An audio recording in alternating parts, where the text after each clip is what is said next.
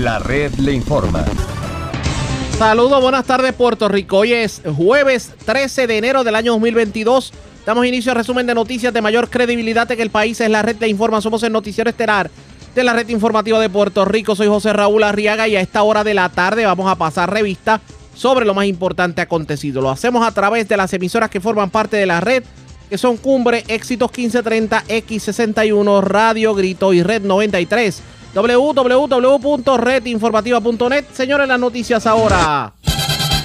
Las noticias. La red le informa. Y estas son las informaciones más importantes en la red le informa para hoy, jueves 13 de enero.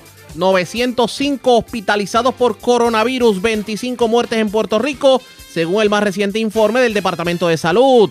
Hoy el gobernador anunció las nuevas órdenes ejecutivas entrarán en vigor la próxima semana y de hecho les adelantamos que no vienen flexibilizaciones. Lo peor de la pandemia no ha pasado, así lo dice el doctor Pepe Luis Echegaray en entrevista con la red informativa, quien de hecho calificó como un total error el que se tratara de pintar el Omicron en Puerto Rico como un mero catarrito.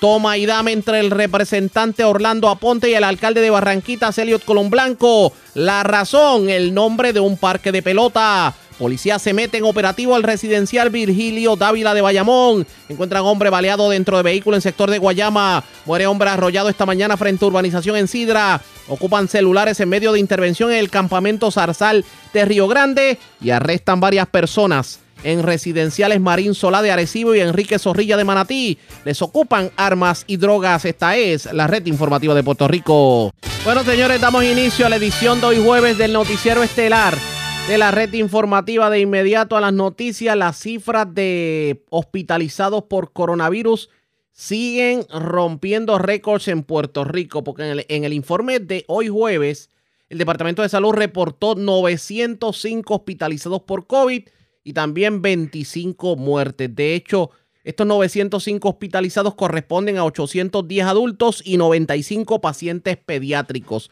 lo que significa un incremento de 32 personas porque en el informe de ayer miércoles las cifras se situaban en 773 adultos y 100 pacientes pediátricos. Se habla de 25 muertes por COVID y el porciento de positividad se mantiene en un 36.15%. Pero, como ya lo había anunciado previamente, tanto el gobernador Pedro Pierluisi como el secretario de Salud, el doctor Carlos Mellado, llevaron a cabo una conferencia de prensa en el día de hoy, en donde anunciaron las nuevas órdenes ejecutivas que entrarán en vigor la próxima semana y tomando en consideración estas estadísticas que acabamos de escuchar. ¿Qué ocurrió en la conferencia de prensa? Vamos a escuchar. En ese horario también estoy extendiendo la, orden que limita el aforo a 50% en lugares interiores en los que se consumen bebidas o alimentos y a 75% en esos lugares exteriores. Esta extensión será por dos semanas. Es decir, esta nueva, esta orden que estoy emitiendo hoy va a vencer el 2 de febrero. Además, durante ese mismo periodo de tiempo, estaré imponiendo un límite de aforo de 75% a todo lugar interior, público o privado, que recibe y atiende público para garantizar mayor distanciamiento entre las personas que lo visiten. Esto incluye centros de servicios del gobierno, tiendas por departamento y al detal, centros comerciales, supermercados, colmados y farmacias, así como cualquier otro establecimiento similar. Al mismo tiempo, para actividades multitudinarias de 250 personas o menos, solo podrán asistir aquellas personas que estén vacunadas con su dosis de refuerzo contra el COVID-19 o tengan una prueba negativa realizada a un máximo de 48 horas antes del evento. Las actividades de sobre 250 personas tendrán que ser autorizadas por el Departamento de Salud conforme a sus protocolos, tal como fue el caso de los Juegos de la Liga de Béisbol Profesional Roberto Clemente. Por otro lado, a petición del secretario eh, Mellado, que me acompaña, recomendamos a los hogares de cuido prolongado para adultos mayores que establezcan protocolos estrictos de prevención de contagio, limitación de cantidad de visitas y administración del refuerzo. Esa misma recomendación se la hacemos a los hospitales para que aparte de cuidadores, se controlen los contagios por personas que entran a sus facilidades a ver pacientes. Estas acciones las estamos tomando para complementar todo lo que estamos haciendo para reducir los contagios y las hospitalizaciones, lograr una apertura segura de nuestras, escuelas y que pronto podamos volver a la normalidad. Nuevamente reitero, nuestro agradecimiento a la comunidad salubrista, en particular médicos, clínicos, enfermeros, técnicos respiratorios, tecnólogos, entre muchos otros, quienes no han detenido sus labores desde que el coronavirus llegó a Puerto Rico en marzo del 2020. Y para apoyar al personal que labora a tiempo completo en nuestros hospitales públicos y privados, les estaremos proveyendo un incentivo económico de 600 dólares utilizando fondos disponibles del Plan de Rescate Americano, conocido como ARPA por sus siglas en inglés. El personal elegible, ya sean empleados o contratistas, será aquel que se encuentre trabajando de manera presencial y a tiempo completo y que tenga un ingreso máximo de 55 mil dólares durante el año, es decir, vamos a utilizar el año 2021 como referencia. Se requerirá que las personas que reciban la asistencia continúen trabajando en las respectivas instituciones por al menos tres meses luego de recibir el desembolso. AFAF, la Autoridad de Asesoría Financiera y Agencia Fiscal del Gobierno, comenzará el proceso de recibir las solicitudes directamente de los hospitales en los próximos días y los pagos se realizarán a fin de este mes y a principios del mes de febrero. De igual manera, le estaremos proveyendo este incentivo de 600 dólares bajo las mismas condiciones a todo el personal del sistema de rastreo, tanto estatal como municipal. Finalmente, tenemos que seguir arreciando nuestros esfuerzos para protegernos todos siguiendo las recomendaciones del uso de mascarilla, distanciamiento y desinfección, así como la vacunación y el refuerzo. En esto hemos sido los mejores y recabo la cooperación de todo nuestro pueblo otra vez para volver a posicionarnos como la mejor jurisdicción en Estados Unidos en vacunación. He sido firme en promover la vacunación emitiendo mandatos prudentes a sectores particulares de nuestra población en los que impera la necesidad de que el personal esté vacunado, como por ejemplo el sector de la salud y el sector de la educación. Por lo tanto, estaré ampliando esos mandatos de vacunación. Hoy el personal estoy firmando otra orden ejecutiva a esos efectos. Ya está aprobado que la efectividad de la vacuna se reduce con el tiempo y resulta indispensable que nos protejamos a todos hasta tanto este virus se pueda controlar y deje de ser una pandemia. En particular, el decreto del mandato ahora aplicará a estudiantes de 12 años o más que ya son elegibles para el refuerzo, así como a personas que trabajan en hoteles, paradores, hospederías, teatros, cines, coliseos, centros de convenciones y centros de actividades. Todos, todo el personal que labora en estas instituciones, así como los estudiantes elegibles o aptos, deberán tener la dosis de refuerzo en o antes del 15 de febrero de este año. En el caso de los estudiantes de cualquier entidad pública o privada que tengan 12 años o más y que cuenten con la dosis completa de la vacuna, deberán tener la dosis de refuerzo para poder tomar clases presenciales. Esto incluye a los estudiantes universitarios y de grados técnicos. Los estudiantes que por alguna razón médica o religiosa no reciban la dosis de refuerzo tendrán que realizarse eh, cada siete días una prueba viral cualificada que incluye la de antígeno mientras quienes ya tuvieron COVID-19 pueden presentar ante la administración de la escuela o institución universitaria un resultado positivo de los pasados tres meses junto con la documentación de su recuperación. También podrán recibir educación de forma virtual de ser necesario.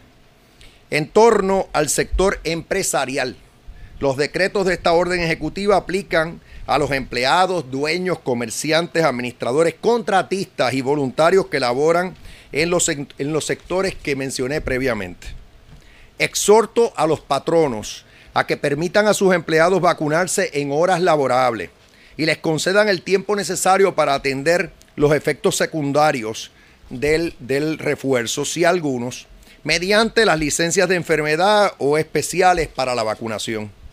Tanto los estudiantes como los empleados de la industria del turismo y del entretenimiento que no puedan recibir la dosis de refuerzo, ya sea porque aún no están aptos para recibirlas o por cualquier otra condición de salud, deberán recibir la misma en un término de 30 días desde que sean aptos o cese la condición.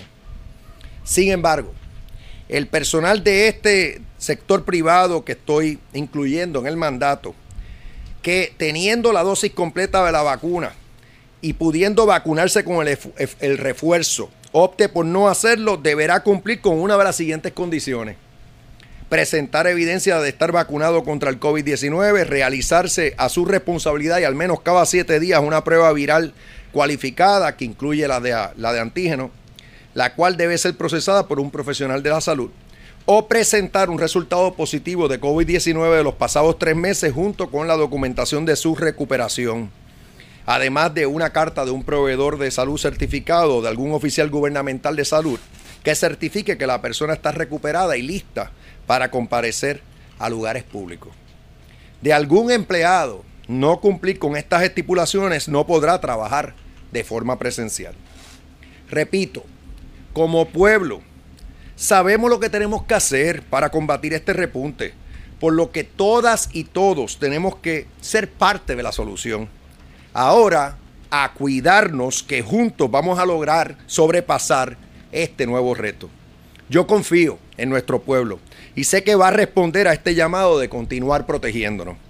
Quisiera que el secretario Mellado se exprese sobre otras acciones que estamos tomando como gobierno para combatir el repunte y el aumento en hospitalizaciones.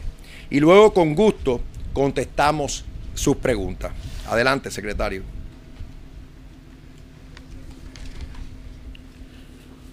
Gracias, gobernador. Primero que todo, ¿verdad? Gracias por, estar aquí en esta conferencia. Eh, como ustedes saben, eh, estamos, ¿verdad?, ante eh, una ola de, la variante Omicron. Pero en este momento, pues es importante que, entendamos que estamos en una posición diferente. Aunque tenemos un por de positividad al día de hoy a 36%, eh, y sabemos que tenemos una incidencia de 1.256 casos por cada 100.000 habitantes, es importante que, se entienda, ¿verdad? Eh, y tenemos un alto número de hospitalizaciones también, debo decir, 873 personas, eso, eso es bastante, ¿verdad? Eh, eso coloca a los hospitales en un 58% de ocupación eh, y sabemos también, ¿verdad? Y, primero que todo, quiero darle las gracias a todo aquel personal que trabaja en los hospitales. O sea, yo, yo creo que, es importante que, entendamos, ¿verdad? El sacrificio que cada uno de, este personal hace ya dos años de, tener este que trabajar día a día, de tener que sacrificar su familia, de tener que estar en una posición bien complicada y además de eso de haber perdido muchos compañeros, ¿verdad? Este por COVID y eso pues ciertamente es algo que es importante reseñarlo. Eh, y, en este, y en este momento histórico eh, nos encontramos con una serie de, De, tratamientos que son sumamente positivos para Puerto Rico. Y básicamente, ¿verdad? Ese, es el esfuerzo, que, eh, el enfoque que ahora tenemos en el Departamento de Salud. Nosotros queremos, primero que todo, ¿verdad? La cantidad de pruebas que se están haciendo en Puerto Rico se están haciendo un promedio entre 45 y 50 mil pruebas diarias. Eso es una gran cantidad de pruebas. pero el enfoque que nosotros tenemos en el Departamento de Salud es poder utilizar la prueba diagnóstica para tratamiento eh, inmediato. Y para eso tenemos unas alternativas, ¿verdad? Tenemos las, las dos pastillas, que es el Paxlovid y el Mol, Molnupiravir. Y el esfuerzo que estamos haciendo con los hospitales, ya, ya al día de hoy tenemos 13 hospitales, ¿verdad? Que comenzarían tan pronto le lleguen los medicamentos, pero los medicamentos no los tenemos nosotros, los medicamentos se envían directamente del gobierno, del HHS. Eh, que eso estaría como a mediados de, a finalizar esta semana, a principios de la semana que entra.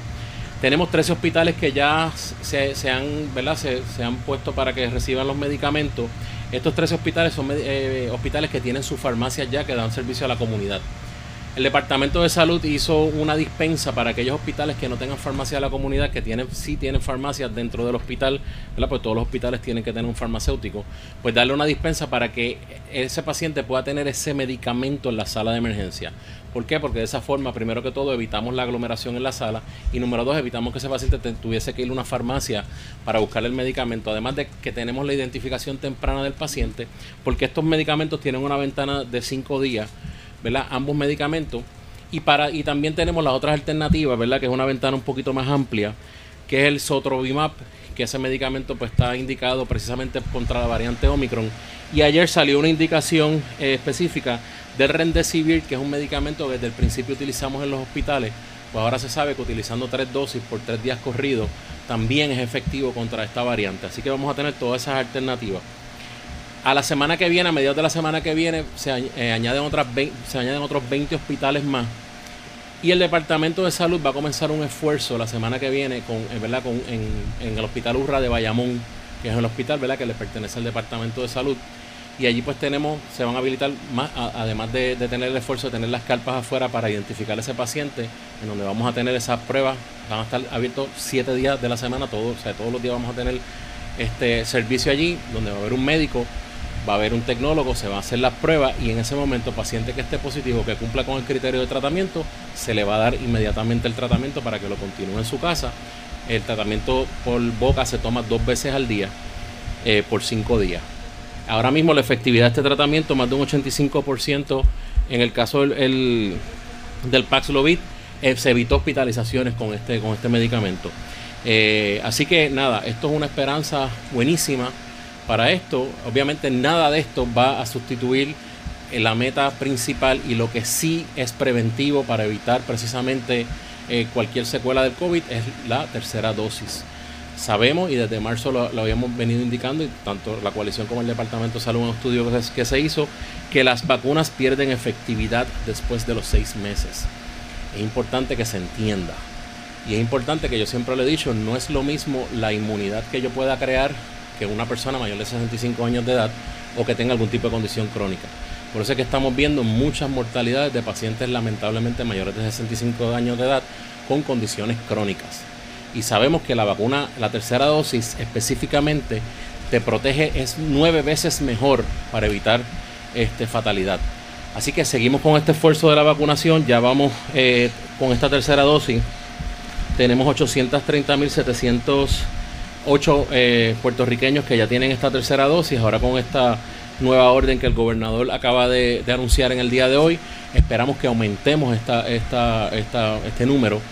La gente se está yendo a vacunar, eso es sumamente positivo, estamos teniendo actividad de vacunación todos los días este, y es importante que la gente entienda que ese es lo único que, no, que va a prevenir el COVID. No te estoy diciendo que no te va a dar, lo que te estoy diciendo es que vamos a evitar estas hospitalizaciones, vamos a evitar mortalidad. Sabemos que tenemos un alto número de pacientes hospitalizados y aunque el hospital se encuentra en un 58% de ocupación, sabemos que, los, eh, que nuestros enfermeros están cansados, sabemos que nuestros médicos están agotados, sabemos que todo el personal que labora en el hospital ya está primero que todo cansado físicamente y cansado emocionalmente. Ante ese esfuerzo, pues nosotros queremos aliviar esta carga, ¿verdad? Eh, poniendo estos lugares específicos para todo aquel paciente que llegue con sintomatología, que es importante, ¿verdad? Que el paciente que vaya tenga la sintomatología, por lo menos que sepa que estuvo en la exposición, que ya hemos dicho anteriormente, que es más de 15 minutos a menos de 6 pies de distancia, eh, pues eh, eh, podemos hacerle la prueba y si está positivo y cumple con los criterios específicos clínicos, le damos el medicamento y esto es una alternativa para comenzar a disminuir las hospitalizaciones. Así que continuamos con ese esfuerzo, continuamos con el esfuerzo de vacunación. ahora mismo asignados para Puerto Rico para la próxima semana tenemos 4.000 eh, tratamientos de ambos, de, las dos pastillas. Y del Sotrovimab eh, se está dando semanalmente 740 eh, tratamientos. Así que continuamos con eso. Ha tenido una buena acogida. El outcome del paciente es buenísimo. Y nada, yo apuesto, ¿verdad?, que nosotros vamos a superar. Van a ser las próximas dos semanas, van a ser dos semanas complicadas, ¿verdad?, en cuanto a las hospitalizaciones. Pero esta va a ser la variable que, que vamos a ver a comenzar a ver esta disminución en, los casos. Y sobre todo aquí lo más importante es en la medida en que la gente entienda, número uno, que tiene que ponerse esa tercera dosis, vamos a ir mejorando. y que obviamente siga con las medidas de seguridad que son universales, que ya todo el mundo las conoce, que el puertorriqueño sabe cómo es, distanciamiento de más de seis pies, el uso de mascarilla y el lavado de manos. Así que nada, muchas gracias y cualquier pregunta pues estamos aquí para contestarla. Bueno, pues comenzamos las preguntas con las noticias. Buenas tardes, gobernador. Tenía dos preguntas. La primera, eh, con relación a esto de las órdenes ejecutivas, eh, hemos visto en los pasados días, las pasadas semanas, casos de personas que eh, no le ven como ese poder en ley a la orden ejecutiva por el uso de las mascarillas, la declaración de viajeros, y quería saber si en ese aspecto ha evaluado hacer eh, más restrictivo o flexibilizar ese asunto? La primera. No, flexibilizar absolutamente no. Eh, al revés. Eh, se están manteniendo las restricciones, se están manteniendo las órdenes y si acaso las estamos ampliando. Entonces, y vamos a hacerlas cumplir. Sé que hay un caso ante el tribunal, así que la fiscalía va a hacer lo que tiene que hacer porque el no cumplir con estas órdenes tiene consecuencias. Eh, esa fémina en específico, esa familia ha estado minimizando eh, ese alcance en ley sobre la orden ejecutiva. Pues, pues Quería una reacción pues suya en cuanto a eso. litigando el asunto y yo confío que vamos a prevalecer. O sea, que van a tener que, sí, el juez va a imponer la sanción que el juez entienda que procede, que como se ha dicho, eh, puede ser de una multa hasta 5 mil dólares eh, y, o confinamiento hasta 6 meses. El nuevo día. Sí, saludos. Eh, tengo varias preguntas. La primera es que con el panorama que tenemos hoy día, 58% de ocupación hospitalaria, 36% de tasa de positividad, sobre 20 muertes diarias por COVID, las clases. ¿Cuál es el estatus de las clases? Sigue en pie la decisión de retomar o reiniciar la educación presencial a partir del lunes 24. Eh, lo vamos a hacer de igual manera que lo hicimos en agosto del año pasado cuando teníamos el embate de la variante Delta, que era más nociva que la variante Omicron. Eh, no era tan transmisible, pero era más eh, peligrosa que conlleva que básicamente pues los, los, estudiantes están hasta el mediodía en las escuelas y en algunas escuelas dividen al estudiantado en grupos. Así que eso funcionó el año pasado, es por dos semanas que se hace. De aquí al 24 yo voy a seguir vigilante, como siempre digo, pero lo que vislumbramos es que vamos a poder tener ese reinicio de forma segura, vamos a tener un protocolo eh, eh, estricto. Vamos a, tener, vamos a hacer más pruebas al estudiantado, pruebas aleatorias. Y así que eso es, esa, esa decisión se mantiene. La otra pregunta era, hay varios municipios que han optado por cerrar eh, sus funciones administrativas eh, durante esta semana, luego del receso de Navidad, ¿verdad? Por la alta tasa de positividad en, sus áreas. Eh, y han tomado otras medidas también, por ejemplo, eh, ampliar el, cierre durante las noches, algunos cierran a las 7, 9, 11, etcétera. Eh, bueno, hay, hay, mm. cosas que, los municipios pueden hacer, por ejemplo, en el como patronos, pues pueden eh, tomar medidas en cuanto a, por ejemplo, propiciar trabajo remoto, que es lo que estamos haciendo a nivel del gobierno central. Ya cerrar toda la facilidad, pues yo pensaría que tienen que velar que los servicios esenciales no se afecten, pero pues, hay, hay cosas que pueden hacer los alcaldes y alcaldesas como patronos que son. Igual lo hace la empresa privada. Bien. Por otro lado, en Puerto Rico, eh, en, la gran mayoría de los municipios tenemos códigos de orden público y los municipios siempre han podido eh, restringir el horario de los comercios que tienen en su jurisdicción. Así que los municipios tienen y los alcaldes y alcaldesas tienen todo el poder de ir más allá que la orden ejecutiva que yo emito a nivel isla entera desde el punto de vista de restricciones a sus comercios, particularmente en los horarios de los establecimientos comerciales.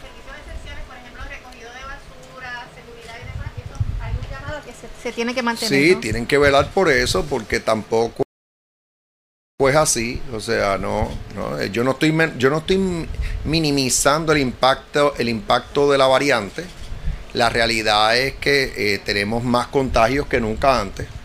Eh, como ha dicho el, epidemiólogo de Estados Unidos, el doctor Fauci, es de esperar que la gran mayoría de la población se contagie en su momento. Eh, aquí lo importante es todo lo que ha dicho el, secretario, o sea, todo lo que tenemos que hacer en los hospitales y fuera de los hospitales, y lo estamos haciendo. pero otra vez, este no es momento para flexibilizar. Yo estoy manteniendo las mismas restricciones y ampliándolas en ciertas áreas. Como dije, ahora a nivel de los comercios, más allá de restaurantes y barras, estoy limitando el aforo a 75%. En cuanto a actividades de menos de, 200, de 250 personas o menos, estamos exigiendo refuerzo. Si no tienes el refuerzo, pues tienes que venir con prueba negativa. Y esas fueron las expresiones, parte de las expresiones del gobernador en conferencia de prensa, 75% de aforo en todos los lugares. En las actividades, 250 personas o menos tienen que entregar prueba negativa de COVID. No vamos a ver flexibilización, es lo que dice el gobernador como parte de su orden ejecutiva. La red le informa. A la pausa. Regresamos con más en esta edición de hoy, jueves del Noticiero Estelar de la Red Informativa. La red le informa. Señores, regresamos a la red le informa. Somos el noticiero estelar de la red informativa, edición de hoy jueves. Gracias por compartir con nosotros. Si usted pensaba que llegamos a lo peor de la pandemia, se equivocó. El pico no ha llegado aún. El, momento en que vamos a alcanzar la mayor cantidad de hospitalizados y de casos positivos por COVID. Al menos eso le dijo a José Omar de X61 a la red informativa en el sureste, el doctor Pepe Luis Echegaray. Vamos a escuchar precisamente lo que tuvo que decir sobre el particular? Hay una, una ola, la ola más grande que hemos tenido de COVID-19 y tú dijiste las palabras clave. Hay una concepción de que esto es un catarro, que esto es un catarro, que esto es como flu, y, y, hay algo cierto en eso, pero el peor de los problemas es que esto es exponencial. Te voy a explicar. Si tú tienes, eh, cuando estaba el Delta, cuando la ola en verano del Delta, si todos se acuerdan, pues teníamos un virus sumamente peligroso porque la mortalidad y eso era bien alta, la letalidad era, y, y, los pacientes se complicaban y se hospitalizaban muchísimo. Eh, eh, y eso era verdad en ese momento, pero eh, no era tan contagiosa como es Omicron. Y el problema de eso es que si tú tienes, por ejemplo, mil infectados con Delta y tienes una, una posibilidad de hospitalización y muerte de 3%, pues de esos mil, pues la matemática te dice que más o menos como eh, eh, 30 personas se van a hospitalizar o van a fallecer, fallecer de la enfermedad. Pero si tú tienes Omicron, que tiene 100.000 pacientes, 100.000 personas infectadas, y solamente tiene un por ciento de posibilidad de hospitalización o muerte porque es menos letal, como dice la gente, un catarro, pero sigue siendo el número más alto porque tú tienes 100.000 infectados de lo cual solamente 1% va a hospitalizarse, pues estamos hablando de 10.000 personas. Así de perdón, perdón, de mil personas, así que es una es una es una matemática sencilla. Eh, vas a tener mil personas hospitalizadas y, o, muertas eh, versus 30 personas con el Delta porque no era tan contagioso. No sé si me entiende lo que estoy tratando de explicar, pero esto se fue de control. Y si no controlamos esto, no nos vacunamos con la tercera dosis, eh, no hemos visto el pico de lo peor. Lo peor está por venir a final de este mes. ¿Todavía el pico no se ha visto? No, no entiendo yo que el pico no se ha visto. ¿Por qué? Te voy a explicar por qué, Omar. Lo que sucede es que cuando tú ves el pico, cuando tú ves los casos, el alza de casos, pues refleja más o menos lo que sucedió, el contagio que ocurrió más o menos como 10 días antes de ese día. Estamos hablando que hoy es 12 de enero y fíjate los números que tú acabas de decir, son desastrosos, son, son, son dan miedo esos números. Nunca habíamos visto algo así. Pero eso fue hace 10 días atrás. Estamos hablando que eso es el ola del 31 a 1. ¿Y qué pasa con el Día de Reyes, que se reunió todo el mundo? ¿Qué pasa con el chinchorreo que ocurrió durante esta, primera semana del año? Que la gente pues, pues estaba fiestando y estaba de vacaciones. Eso todavía está por verse. Yo entiendo que el pico más grande lo vamos a tener más o menos, más o menos anticipo yo, como para la tercera semana de enero, o la última semana de enero.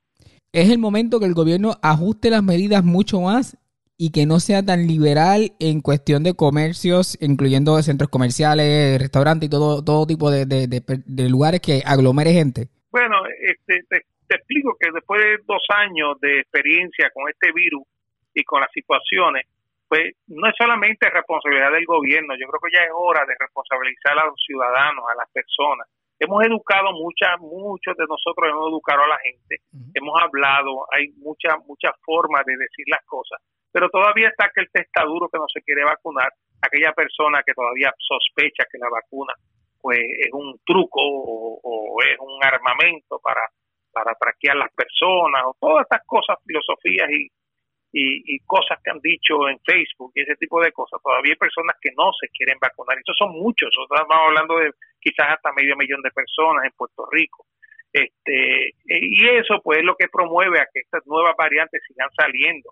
Este, eh, yo no, yo, yo, yo diría que el gobierno tiene que apretar un poco los tornillos. ¿Por qué? Por lo que, por lo que debe venir en la próxima semana, porque se está viendo ya hoy. Se ha apretado los tornillos en cuestión de restricción de los de los sitios públicos, de los sitios donde se come, donde hay que quitarse la mascarilla. Eso eso está bien y yo creo que lo está haciendo bastante bien en ese sentido. Yo no soy crítico del gobierno, yo creo que es responsabilidad de cada uno de los que nos oye de, de, de, llevar el mensaje nosotros un poquito más adecuado.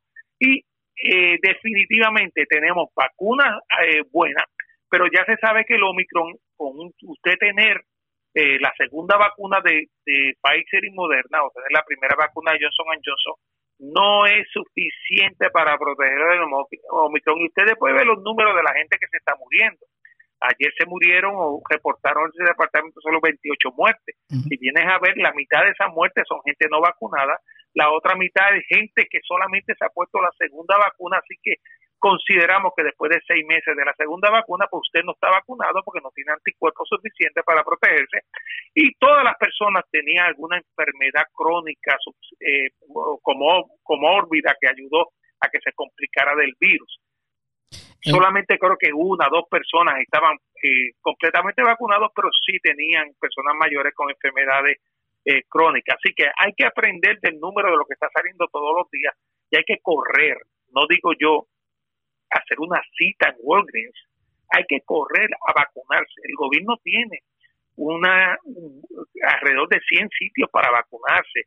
Yo no sé por qué la gente no se está vacunando. Por supuesto, hay que hacerse las pruebas, hay que recogerse, hay que evitar todo tipo de conglomeración de personas.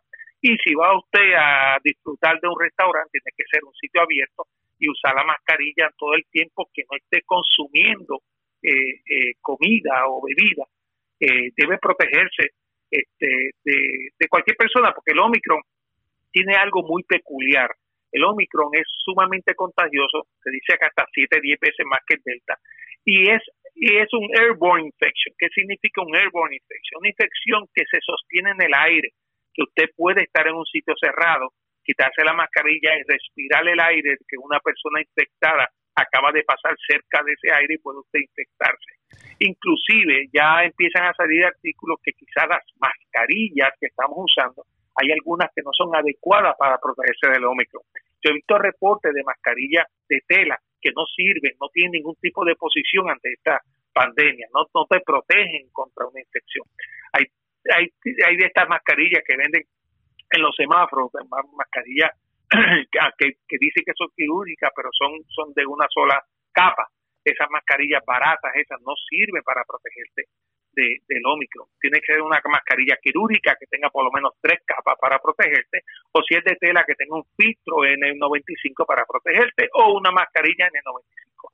Si no tienes, no puedes pagar por eso, no la puedes conseguir, pues podrías ponerte dos mascarillas quirúrgicas en el momento que tú tengas exposición, supermercados, restaurantes, etcétera. Y eso pues evitaría el contacto o, la, o la inoculación o la infección de, este virus. Así que estamos ante una amenaza que no habíamos tenido antes, un virus que es sumamente contagioso. Sigo diciendo y sigues diciendo tú que sí, es menos letal, es menos fuerte que el Delta, por supuesto que sí, y hay muchas más personas que están vacunadas que se protegen contra eso.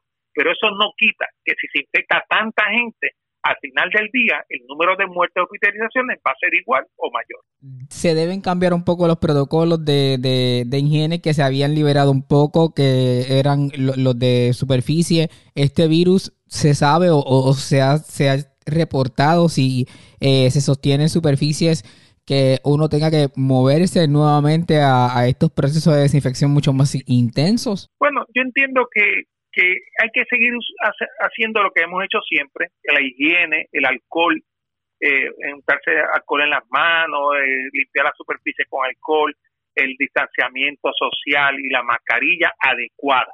Sigo diciendo la mascarilla adecuada, no es mascarilla, no es un, no es un paño en la cara, ¿ok? La mascarilla adecuada. Yo no creo que haya que hacer nada más que eso, siempre lo hemos hecho por dos años y deberíamos hacer lo mismo. Lo que sí es importante es que este virus es sumamente contagioso que si hay una persona en la familia que esté infectado, va a infectar a toda la familia. Antes infectaba a dos, tres personas, ahora va a infectarlos a todos, porque se sostiene en el aire, especialmente en un sitio cerrado. Por ejemplo, si su hijo pues va de fiesta con los amigos y viene a la casa, tenga seguro que si él trae el virus se lo va a, pegar a todos ustedes, porque los que viven en la misma casa no usan mascarilla dentro de la casa, los padres, los abuelos, etcétera. Así que ese es el riesgo y yo creo que es lo que más estamos viendo. El esposo que va a trabajar, que trae el virus a, la casa, el muchacho que va de fiesta porque pues él piensa que como una persona joven pues no se va a complicar. Lo que sí es que yo exhorto a todos los que nos están oyendo, por favor, si usted no se quiere vacunar, porque pues una cosa o la otra, que si el dolor, que si el efecto secundario, todo lo que usted quiera pensar, pues mire, no lo haga por usted, hágalo por su familia, hágalo por su abuelo, su hijo, los niños que no se pueden vacunar, hágalo por las personas que usted quiere, que usted no quiere que se enferman y se mueran. Yo no me imagino crear o estar con una conciencia por el resto de la vida pensar que usted provocó la muerte de su madre, su padre o su abuelo o su hijo. Así que eh, yo creo que ya esto ya esto raya en lo en lo en lo, en lo ridículo de que no debemos pensar más en nosotros, no ser tan egoístas y pensar en nuestro prójimo, en nuestra gente, en que usted al vacunarse, la posibilidad de que usted sea aprobado, que si usted tiene toda la vacuna, la posibilidad de usted contagiar a otra persona es mucho menos, eh, a diferencia de algunas personas que hablan en radio y televisión, mucho menos que una persona que no esté vacunada. Por último, doctor, una persona que quiera viajar o que tenga planes de hacer un viaje, línea aérea canadiense hace unos días atrás canceló todos los vuelos a Puerto Rico por la alta incidencia de COVID. ¿Qué usted le diría a alguien que planifica un viaje para, para culminar y pues agradecerle el, tiempo? Yo creo que yo creo que, que yo soy una persona que me gusta viajar. Eh, yo cada tres meses pues hago mi viajecito, ya sea educativo, ya sea algo. Yo paré todos los viajes, yo no viajo a menos que sea una emergencia eh, aunque los aviones son bastante seguros, cambian el aire cada 15 minutos, eh, exigen que todo el mundo en el avión use mascarilla. Este, es el viajar, es llegar al aeropuerto, el, estar en contacto con otras personas. En ninguno de los estados de Estados Unidos los protocolos y, la, y, la, las restricciones son tan fuertes como en Puerto Rico. Muy difícil que usted encuentre restricciones como en Puerto Rico porque he hablado con pacientes que han ido a, a Florida, a Orlando, a Texas, a, a todos sitios, a Nueva York, a California y en Puerto Rico eh, las restricciones son mucho más fuertes que en otros sitios. Así que, ¿por qué viajar si no es necesario cuando eh, usted lleva un alto riesgo de contagiarse? Y no solo eso, les quiero decir que el que viaje, están exigiendo la prueba de, de COVID 48 o 22 horas antes de venir, entrar a Puerto Rico. Si usted está positivo, usted se va a tener que quedar allá en cuarentena por 7 a 10 días, eh, que quizás usted no tiene ni económicamente, ni está planificando que usted tiene que quedarse en un sitio de viaje 10 días antes de regresar a Puerto Rico. Así que piensen todas esas cosas, todas las consecuencias que puede tener el viajar en este momento. Por supuesto, tenemos una ola de gente que viajó, de sitios eh, de esquiar y eso ahora en Navidades, que espero yo que no nos traigan más casos de lo que tenemos, igual que los turistas que están entrando por el aeropuerto y por, y por los puertos a Puerto Rico que no nos traigan más. Somos una isla, eh, estamos bien susceptibles a que nos traigan este tipo de enfermedades a la isla, pero vamos a protegernos nosotros. Podemos hacer una barrera solamente con una con, completar la vacuna. Expresiones del doctor Pepe Luis Echegaray en entrevista con José Omar de X61, la red informativa en el sureste. Así las cosas, parece que lo peor no ha llegado, así que a tomar las debidas previsiones que terminarán ocurriendo pendientes a la red informativa. La red le informa. Señora, vamos a una pausa cuando regresemos las noticias del ámbito policíaco más importantes acontecidas, entre las que tenemos que destacar, murió una persona arrollada esta mañana frente a una urbanización en Sidra. También encontraron un hombre baleado dentro de un vehículo en un sector de Guayama. Y hoy la policía se metió en operativo en el residencial Virgilio Dávila de Bayamón. Además arrestaron varias personas en los residenciales Marín Sola de Arecibo y Enrique Zorrilla de Manatí les ocuparon armas y drogas. Es lo próximo, la pausa, regresamos. La red le informa. Señores, regresamos a la red le informa. Somos el noticiero estelar de la red informativa edición de hoy jueves. Gracias por compartir con nosotros. Vamos a noticias del ámbito policiaco. Comenzamos en la zona metropolitana porque las autoridades llevaron a cabo un operativo en el residencial Virgilio Dávila de Bayamón. En la mañana de hoy tuvimos la oportunidad de hablar con el coronel Israel Vázquez y esto fue lo que nos dijo sobre el particular. Bueno, esto, en esta hora, pues, desde las 6 de la mañana llegamos a Vigilio Dávila para implantar ley y orden, ¿verdad?, con relación a unos delitos que se están cometiendo junto con vivienda y otra agencia del gobierno. En el caso de vivienda, pues apartamentos que eran fueron usurpados, donde personas que no están legalmente se apoderaron de los mismos y dentro de esos apartamentos cometían actos ilegales. En el caso de uno de los apartamentos se ocupó droga y se ocuparon balas. Había muchos apartamentos que estaban siendo utilizados por parte de, digamos, los delincuentes para, eh, digamos, eh, guardar droga, guardar armas o, digamos, eh, pues que las personas que vendieran drogas pernoctaran allí. Se arrestaron seis personas, seis personas. y como usted sabe, en muchas ocasiones, ya que es un operativo grande, pues se corre la voz y muchos de ellos pues se mudan o se salen del apartamento. No obstante, lo que queremos es recuperar junto a vivienda para que puedan llegar personas que tengan un contrato y que puedan vivir de la manera adecuada. Dentro del residencial ocupamos alrededor de cinco vehículos, eh, tres de ellos hurtados, dos para investigación, ya que los can, el can de la policía los marcó, y también ocupamos, pues, como te dije, unas máquinas de juego, unas máquinas de juego de azar, unas tragamonedas que estaban ilegalmente en el bollo, alrededor de cinco máquinas. Diga, dígame algo, entre los arrestados figura alguna persona que tuviera, según la investigación de ustedes, algún tipo de poder dentro del narco, digamos, que controlara trasiego de drogas o de, algo, o, de alguna actividad criminal en el residencial? En estos momentos, pues lógicamente estamos empezando, no te podría eh, certificar si, si sí o no, pero vamos a em-, empezar con la investigación de surgir esa información, pues luego te haremos llegar dicha información. Drogas, ¿cuántas se ha ocupado, si alguna? Pues se ocupó en, uno de los apartamentos, se ocupó alrededor de una libra de marihuana, se ocuparon balas, estamos, se ocuparon vehículos, cinco vehículos, se ocuparon dos motoras, eh, también se ocuparon cinco máquinas de juegos de azar y otra artículo que todavía estamos en ese consejo. Ustedes van a continuar allí, obviamente, en el transcurso de la mañana, eh, en la intervención en los, en los diferentes apartamentos. Claro, y aparte de la intervención, pues tenemos el parque de jugar béisbol, ¿verdad? De pelota, donde habían varios vehículos que fueron pedidos boletos y a la misma vez removidos, ya que queremos que esto mejore la calidad de vida y que el parque de pelota sea para que los niños puedan jugar. Que la cancha de baloncesto, donde había alrededor de tres o cuatro motoras, también fueron removidas para que también la cancha esté libre para los jóvenes poder jugar. Y para mostrar que la Policía de Puerto Rico viene a aplicar la ley, pero a la misma vez también tenemos la intención de mejorar la calidad de vida y lograr junto a la otra agencia de gobierno que esto mejore. No es la primera vez que en Virgilio pues, se dan este tipo de operativos, pero le pregunto, ¿mantendrán ustedes entonces vigilancia continua en el residencial para evitar que estos lugares que ustedes están rescatando sean tomados nuevamente por, lo, por las personas que delinquen? Claro, tenemos que darle vigilancia continua. El cuartel de Bayamón Norte, que queda apenas ni a una milla de, de Vigilio, vamos a establecer un patrullaje constante vamos a tener relaciones con la comunidad, vamos a tener también liga atlética y la Policía Municipal de Bayamón que está trabajando con nosotros Así que vamos a estar constantemente regresando a este residencial hasta que se pueda lograr un control y que los residentes que no tienen ningún tipo de violación de ley se encuentren eh, contentos con el servicio que le presta la policía y, y las agencias de gobierno.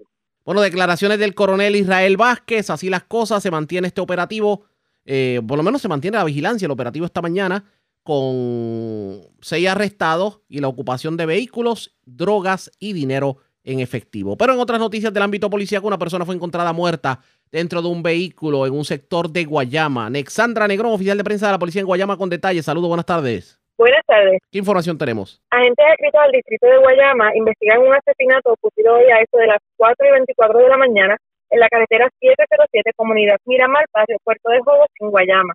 Una llamada al sistema 911 alertó sobre detonaciones en el lugar.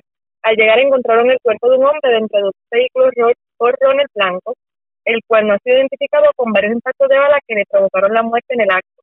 El caso fue referido a la División de Homicidios del Cuerpo de Investigaciones Criminales de Guayama para continuar con la investigación. Buenas tardes. Y buenas tardes para usted también. Gracias, en Alexandra Negrón, oficial de prensa de la policía en Guayama, de la zona sureste. Vamos a la zona centro-oriental de Puerto Rico, porque una persona murió arrollada, un hecho ocurrido en la mañana de hoy en la carretera 172 frente a la urbanización Campolago de Sidra. Información preliminar con Edgardo Ríos Queret, oficial de prensa de la policía en Cagua. Saludos, buenas tardes. Buenas tardes. ¿Qué información tenemos? La policía investiga un accidente con peatón de carácter fatal ocurrido a las 5 y 58 de la mañana de hoy en el kilómetro 15.7 de la carretera 172 frente a la urbanización Campo Lago en Sidra. Según se informó, un hombre que aún no ha sido identificado sufrió heridas de gravedad que le ocasionaron la muerte luego de ser impactado en el lugar por un vehículo de motor el cual se detuvo en la escena. Antes de la división de patrullas de carretera y autopistas del área de Caguas, en unión al fiscal de turno, investigan. Que pasen buenas tardes. Y buenas tardes para usted también. Gracias, era Edgardo Ríos Queret, oficial de prensa de la policía en Caguas y de la zona centro-oriental. Vamos a la metropolitana porque intentaron asaltar la gasolinera Puma de la calle Luquetti en el condado. Pero eh, las personas que intentaron robar tuvieron algún tipo de percance porque no pudieron entrar a las facilidades. Además, se reportó un escalamiento en una heladería de Río Piedras, en la calle Giorgetti. Y de allí se llevaron una cantidad indeterminada de dinero. También se reportó otro escalamiento. Se reportó en una estación de gasolina de Cupey, de la cual cargaron con dinero y mercancía del establecimiento. Yaira Rivera, oficial de prensa de la policía en el cuartel general, con detalles. Saludos, buenas tardes. Hola, buenas tardes. Agentes adscritos al precinto de zona turística de San Juan investigaron un intento de robo en la gasolinera Puma ubicada en la calle Luquetti en Condado, ocurrido a las 3 y 47 de la madrugada de hoy. De acuerdo a la querellante, quien alertó sobre el incidente a través de una llamada al sistema de emergencias 911, Dos individuos con vestimenta negra y portando armas de fuego intentaron abrir la puerta principal del establecimiento para robar. Sin embargo, al no tener acceso al interior del negocio, se marcharon del lugar en una guagua color blanca. El agente Neftalí Feliciano, adscrito al precinto de zona turística de San Juan, investigó la querella. Por otro lado, un escalamiento se reportó también en horas del día de ayer en hechos ocurridos también en una gasolinera Puma ubicada en la calle Ceciliana en Cupey. De acuerdo a la información preliminar, alegó la querellante que alguien forzó la ventanilla del cajero y tuvo acceso al interior del local apropiándose de mercancía y dinero en efectivo. Al momento del incidente, el valor de la propiedad y los daños no fueron estimados. La agente Yajaira Rodríguez, adscrita al precinto de Cupey, investigó.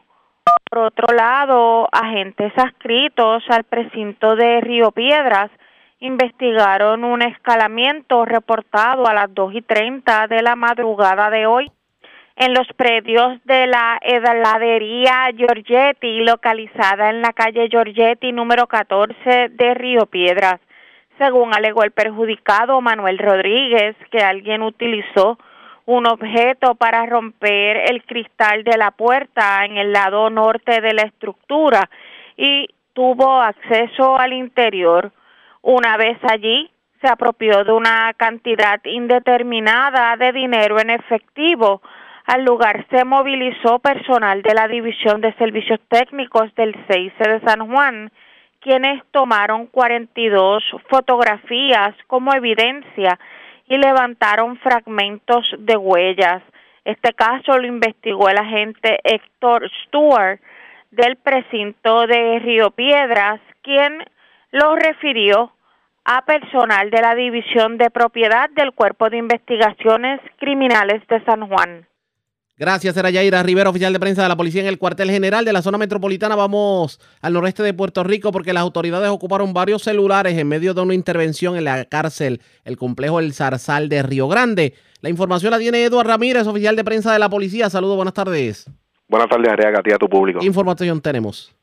Tenemos que ayer en horas de la tarde agentes adscritos al distrito de Río Grande investigaron preliminarmente una querella que se suscitó en los predios de la, del campamento de corrección Zarzal que ubica en el municipio de Río Grande. Según la información preliminar, al igual creyente que quien, quien es guardia del Departamento de Corrección, que mientras se disponía a que los confinados salieran a población, el sensor sonó. Posteriormente enviaron el reo Daniel Cruz al área de admisiones, donde alegó, alegó la creyente que el individuo se levantó la camisa y se fue a correr, lanzó por la verja una envoltura blanca que al verificar resultó ser dos celulares envueltos en plástico. La agente Imara Rivera consultó el caso con el fiscal Cristian Román, quien citó el mismo para una fecha posterior. Gracias por la información. Buenas tardes. Buenas tardes. Gracias, era Eduardo Ramírez, oficial de prensa de la policía en el cuartel general de la zona metropolitana. Vamos a la zona de la montaña porque una persona fue objeto de un asalto, fue víctima de asalto. Esto frente a las facilidades de la oficina de Luma en Utuado. ¿Qué le llevaron a, la persona? Tengo a Javier Andújar, oficial de prensa de la policía en Utuado, con más detalles sobre el incidente ocurrido en la mañana de hoy. Saludos, buenas tardes. Buenas tardes, Arrega. Buenas tardes a todas las de escucha. Tenemos que un incidente de robo se reportó en la mañana de hoy en Utuado. Según la información obtenida, una fémina se creyó de robo. Esto en hechos ocurridos en los predios de la oficina de Luma, que ubica en la plaza del mercado aquí en Utuado, a eso de las 7 de la mañana aproximadamente. Esta alegó que es residente en Jayuya, que se le acercó un individuo con un abrigo negro, pantalón corto y con la cara cubierta, con un cuchillo en mano, la despojó de su cartera que contenía en su interior dinero en efectivo y documentos personales. Nos informó la fémina que no sufrió ningún tipo de daño y que tenía aproximadamente 300 dólares en su cartera. El caso fue referido a la División de Robos para la investigación correspondiente. Básicamente eso es lo que tenemos en el área todas las últimas 24 horas. Gracias por la información. Buenas tardes. Buenas tardes. La red le informa. Señores, vamos a una pausa. Identificamos nuestra cadena de emisoras en todo Puerto Rico. Regresamos con más en esta edición de hoy, jueves del Noticiero Estelar de la red informativa. La red le informa. Señores, iniciamos nuestra segunda hora de programación en resumen de noticias de mayor credibilidad en el país. Es la red le informa. Somos el noticiero estelar de la red informativa, edición de hoy, jueves 13 de enero. Vamos a continuar pasando revistas sobre lo más importante acontecido y como siempre a través de las emisoras que forman parte de la red que son Cumbre, Éxitos 1530, X61, Radio Grito y Red 93, www.redinformativa.net. Señores, las noticias ahora. La red le informa. Y estas son las informaciones más importantes en la red le informa para hoy, jueves 13 de enero. 905 hospitalizados por coronavirus, 25 muertes en Puerto Rico, según el más reciente informe del Departamento de Salud. Hoy el gobernador anunció las nuevas órdenes ejecutivas que entrarán en vigor la próxima semana y de hecho les adelantamos que no vienen flexibilizaciones. Lo peor de la pandemia no ha pasado, así lo dice el doctor Pepe Luis Echegaray en entrevista con la red informativa, quien de hecho calificó como un total error el que se tratara de pintar el Omicron en Puerto Rico como un mero catarrito. Toma y dame entre el representante Orlando Aponte y el alcalde de Barranquita, Celiot Colón Blanco. La razón, el nombre de un parque de pelota. Policía se mete en operativo al residencial Virgilio Dávila de Bayamón. Encuentran hombre baleado dentro de vehículo en sector de Guayama. Muere hombre arrollado esta mañana frente a urbanización en Sidra. Ocupan celulares en medio de intervención en el campamento Zarzal de Río Grande y arrestan varias personas en residenciales Marín Solá de Arecibo y Enrique Zorrilla de Manatí. Les ocupan armas y drogas. Esta es la red informativa de Puerto Rico. Bueno, señores, damos inicio a la segunda hora de programación en el Noticiero Estelar de la red informativa. De inmediato a las noticias, el nombre de un parque de pelota en el municipio de Barranquitas ha creado controversia y animosidad entre el alcalde Elliot Colón Blanco y el representante popular Orlando Aponte. Y resulta que el representante Orlando Aponte radicó una resolución que fue aprobada el pasado 10 de enero, en la primera sesión cameral del año, para nombrar como Antonio Pipe Quiñones, el parque de pelota del barrio Palo Hincado de Barranquita. De hecho, Antonio Pipe Quiñones es un líder deportivo de pequeñas ligas fallecido recientemente. Esta, esta, este, esta resolución pues fue aprobada en la legislatura de Puerto Rico por, por el voto mayoritario de la delegación del Partido Popular Democrático y pues los representantes del Partido Independentista y del movimiento Victoria Ciudadana. Sin embargo, la delegación del Partido Nuevo Progresista en la Cámara le votó en contra la medida y según denunció el representante Orlando Aponte en comunicado de prensa a principio de semana, él alegaba que el alcalde de Barranquita, Celiot Colón Blanco, dio instrucciones para que no se votara a favor de la nominación por las razones que expresó. En ese momento, pues, el representante condenó la acción del alcalde. Pero anoche el alcalde en sus redes sociales reaccionó de la siguiente forma y les voy a leer lo que escribió. Buenas noches Barranquita. Los funcionarios electos por el favor del pueblo debemos siempre regirnos por los más altos estándares de la verdad y la transparencia. Ese es mi estilo y todos en Barranquitas lo saben. Hoy lamenté haber leído expresiones en algunos medios por parte del representante Orlando Aponte sobre mi oposición a nombrar con el nombre de Pipe Quiñones una instalación deportiva en nuestro pueblo. Nadie en el pueblo se opondría a un merecedor reconocimiento a un deportista y líder del calibre de Don Pipe. Quiero aclarar, con el respeto que me caracteriza, que esta información es falsa. Evidencio con las misivas que se cursaron a la Comisión Legislativa donde no hay oposición en nuestra en ningún momento. Lo que señalamos y reitero es que es el municipio y la legislatura municipal los facultados a hacer la nominación. De ninguna manera avalo el que se usurpen los poderes que el pueblo nos confió en las pasadas elecciones. No permitamos que aspiraciones o ambiciones nos aparten de la agenda de progreso y bienestar que comenzamos en nuestro pueblo. Tampoco nos hagamos eco de aquellos que viven de la difamación. Eso le hace un flaco servicio a nuestro pueblo. Así dijo en sus redes sociales el alcalde de Barranquita. Yo quiero discutir el tema. Y tengo los dos protagonistas de la noticia. Inicio la conversación con el alcalde de Barranquitas, Eliot Colón Blanco. Alcalde, buenas tardes, bienvenido buenas tardes, saludos a Arriaga y saludos a todos los que nos sintonizan. Gracias por compartir con nosotros. En esto de la controversia del parque de palo hincado, usted no le quedó más remedio que reaccionar y vimos la reacción en las redes sociales. Usted obviamente está negando el que usted se haya opuesto. De hecho, presentó una carta que le envió al, al presidente de la Comisión de Recreación y Deporte de la Cámara, Layito Cardona, en donde lo, lo único que usted reclama es que se supone que quien tenga la facultad para hacer esas nominaciones sea el municipio de Barranquita, por lo que dicta la ley. Eh, pero parece que al representante Orlando Aponte, que era el, autor de la medida, no lo interpretó de esa forma. Cuénteme cuál es la realidad de las cosas en torno a la controversia del parque. Pues mira, cuando hay un proceso eh, en, la, Cámara o en el Senado eh, que incumbe a los municipios, ellos, las distintas comisiones, depende de cuál le corresponda, envían una misiva a, los municipios, en este caso Barranquitas, para que nosotros respondamos cuál es la posición en términos de, lo que se plantee. En este caso, pues se estaba planteando eh, lo del parque de Palancado, a lo que este servidor eh, respondió en la carta que eh, el código municipal, que diríamos que es como la guía que tienen que llevar todos los municipios, la Biblia, para los municipios. Eh, establece que son los municipios los que están llamados a, ponerle los nombres a parques, calles, eh, y así lo establecí y en la misma carta también establecí que no en ningún momento restábamos méritos a Pipe Quiñones, que ha sido un gran deportista, fue un gran deportista y un gran líder eh, deportivo y recreativo en Barranquitas, que estamos muy orgullosos de su gesta. Eh, pero establecimos en el documento eh, cómo era que el Código Municipal nos decía que teníamos que hacer las cosas y eso fue todo lo que eh, nosotros planteamos a la Cámara de Representantes. Pero no hay tal cosa como que usted le haya pedido a la delegación del Partido Nuevo Progresista en la Cámara que se opusiera a la medida. No, eso no ocurrió. Eso no ocurrió. O sea que eh, está equivocado el legislador cuando pretende, digamos, atribuirle a usted el voto en la negativa de la delegación del Partido Nuevo Progresista. Mira, Ariaga, yo te voy a hablar con honestidad. Cuénteme. Yo, eh, yo estoy tan, tan y tan y tan ocupado por las cosas de mi pueblo que yo no tengo tiempo para ponerme yo con dimes y diretes con el compañero Orlando Aponte, que si él estuvo mal, que si lo dijo, que si no lo dijo. A mí lo que me interesa es que el pueblo esté bien.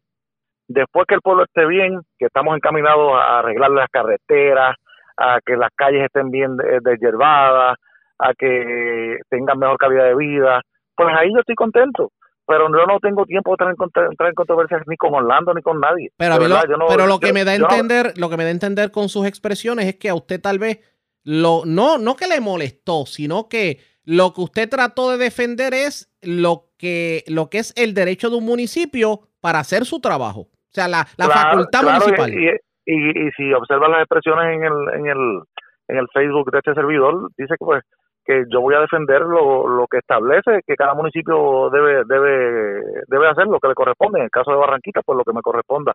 Pero no no tengo tiempo para ponerme con peleas chiquitas con, con compañeros. Eh, de verdad que sí no es mi estilo. Cuando yo me metí en este en esto de la política lo hice con el mayor de los compromisos de echar para adelante Barranquitas no con cosas chiquitas aunque aunque obviamente entiendo las expresiones que está expresando a esta hora pero entonces tengo que preguntarle directamente sobre esto y voy a leer directamente. No permitamos que aspiraciones o ambiciones nos aparten de la agenda de progreso y bienestar que comenzamos en nuestro pueblo. Tampoco nos hagamos eco de aquellos que viven de la difamación. Esos le hacen un flaco servicio a nuestro pueblo. ¿Quién es el difamador? Mira, yo eh, en este ambiente político eh, se escuchan muchas personas que dicen una cosa y otra. Al que le caiga el sallo, que se lo ponga. Eh, Esto no es directamente al representante, es a quien... Ah, en términos generales, como te dije, yo estoy yo estoy muy enfocado en la obra grande que vamos a hacer por Barranquita. Eh, vamos a hablar de, de, cuando inauguremos, eh, Dios mediante, si el gobierno ya nos transfiere las facilidades de lo que era el antiguo Job Corps, vamos a hacer un hotel ahí para los, para no solamente para los barranquiteños, para que vengan y nos visiten. Vamos a hablar de ya casi los 82 millones de dólares que nos ha asignado FEMA para continuar trabajando con las labores eh, de los distintos derrumbes y deslizamientos que hubo en Barranquita. Vamos a hablar de que el parque de la subasta ya este viernes los contratistas presentan su propuesta. Vamos a hablar que ya próximamente la cancha bajo techo eh, va a salir a, subasta para la reconstrucción de ella. Vamos a hablar que eh, para el 2024 nosotros tenemos como meta haber transformado a Barranquitas y en un gran porcentaje haber eh, reconstruido todo lo que destruyó María. Le acepto la invitación. Vamos a hablar del puente de Cañabón. Cuénteme cómo está. Claro que sí. Vamos a hablar con el vamos a hablar del puente de Cañabón que eh, en una reunión que tuvimos en el en el centro comunal de Cañabón precisamente nos acompañaba eh, la la, secretaria. estuvo personal de, perdóname, residentes allí de Cañabón y también estuvo el representante que nos acompañó y allí eh, la secretaria se comprometió que eh, más tarde al febrero o marzo iba a salir la subasta. Eh, le tomamos su palabra, habían residentes allí, fue, que fuimos testigos todos de lo que nos dijo la secretaria y no tengo por qué no creerle, ¿me entiendes? Allí nos, nos presentó el plano ya culminado, y pues estamos dándole seguimiento y estamos eh, seguros de que eso va a ocurrir. ¿Febrero o marzo? Febrero o marzo fue lo que dijo en ese entonces. Entre, eh, entre, febrero o marzo no debe moverse más de ahí porque eh, tú y yo sabemos que nos tienen con la con el cambio de fecha desde hace mucho tiempo y eso no se puede permitir. Estamos claros en eso y ese es el objetivo. Eso, eso, eso es una buena pregunta porque eso es algo importante para nuestro pueblo. y, la, y la 143, por ejemplo, la, el, el, la, una, la, la 143 está trabajando, hemos hablado con el director de Autoridad de Carretera, que es el que corresponde a ese proyecto, y le hemos dicho eh, que estamos muy pendientes de eso porque entendemos que aunque ya eso está subastado, están trabajando, la velocidad no es la que esperamos. En estos días vamos a recibir una visita, eh, te voy a llamar para que nos acompañe. Seguro. Eh, para para estar este pendiente a lo que nos informan, pero el pueblo puede estar tranquilo de que este servidor está enfocado en que Barranquita vaya por la ruta de progreso. ¿Qué otros derrumbes van a ser atendidos en este 2022? En la, eh, en la carretera 156, eh, después que pasa la bodeguita allí, que puede doblar para el portón y, o sigue para allá para la loma. Exacto. Hay dos, hay, hay dos deslizamientos bien grandes, bien grandes. Ya eso eh, se subastó, estamos esperando eh, que adjudiquen. Eh, además de eso, en términos eh, de carreteras municipales, tenemos ya un sinnúmero de proyectos que están en diseño, otros que ya se construyeron, otros que van para construcción. hay muchísimas obras que va a estar corriendo en este 2022 y como te dije ahorita, la meta es que para el 2024 nuestro pueblo tenga la, la felicidad, por decirlo así, o la alegría de que todos esos proyectos se concluyeron y tenemos, tenemos, mejores carreteras. Alcalde, hábleme del COVID. ¿Cómo está el COVID en Barranquita? Pues eh, hoy precisamente estamos haciendo eh, pruebas en la avenida José Cedrín. Este próximo sábado vamos a vacunar ahí en la, en la avenida José Sayagrín. Eh, la tasa de positividad estaba en un 45, 46 si no me equivoco es alta, pero está alta en todo Puerto Rico.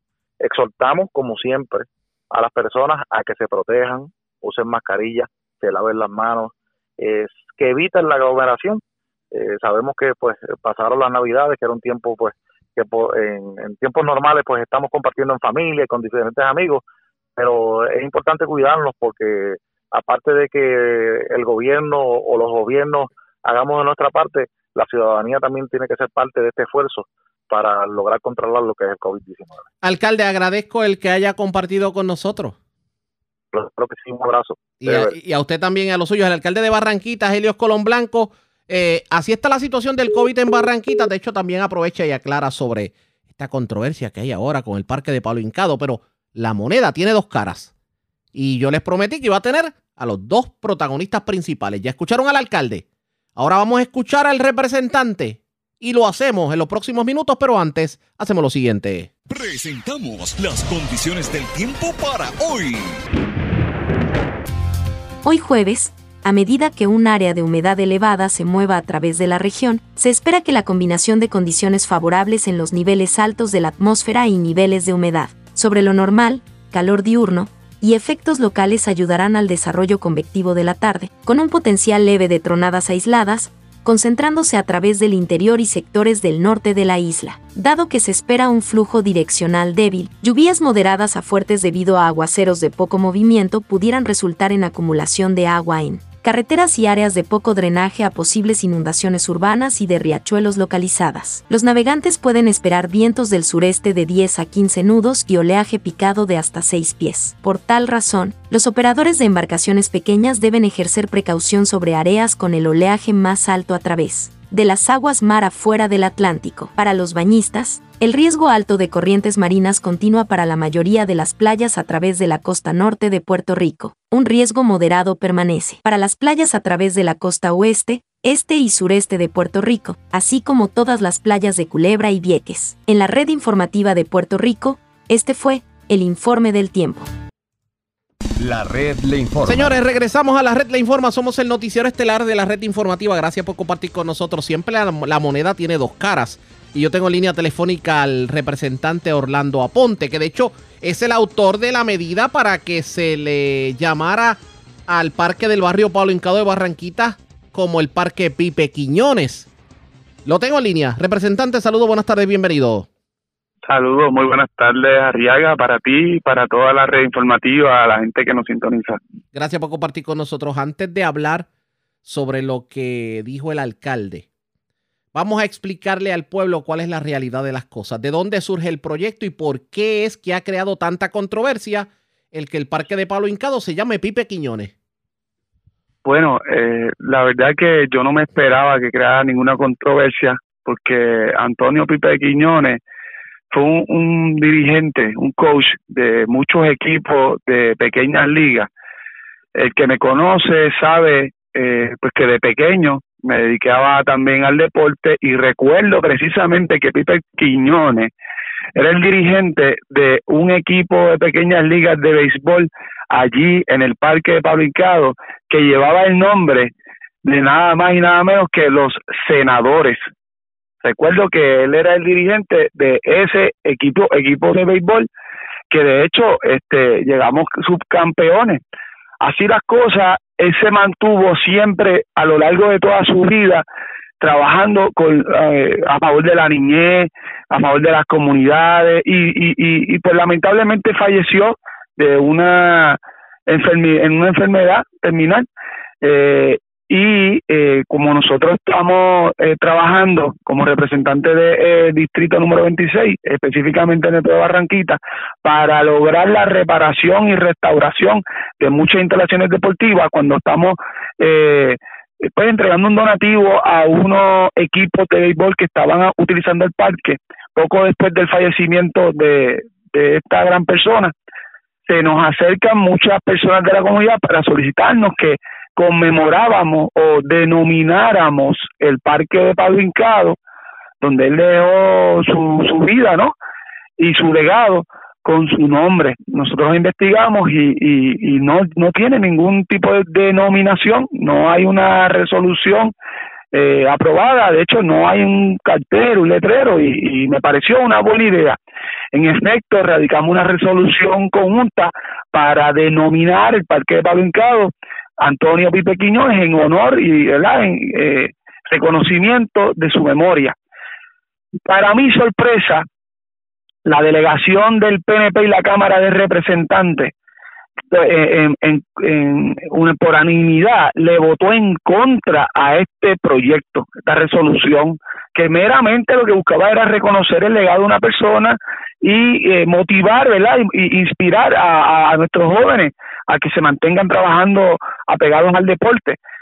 Cuando le pregunto a algunos representantes de qué se trata, por qué razón estaban haciendo una cosa como esa, ya que no era una medida controversial, no es una medida de estatus ideológica.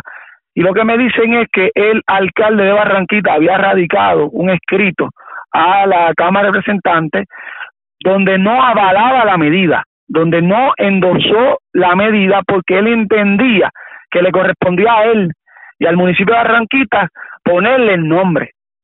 Eh, realmente pues yo me sorprende eso y me comunico con el alcalde para preguntarle si eso era cierto y sí, me, me, me confirmó y me admitió que era cierto que había enviado un escrito a la Cámara de Representantes para no endosar la medida, no avalar la medida y eh, eh, expresar que tenía reservas porque desde su perspectiva sus, sus asesores eh, eh, incorrectamente le habían dicho que le correspondía exclusivamente al municipio de Barranquita denominar el nombre de ese parque.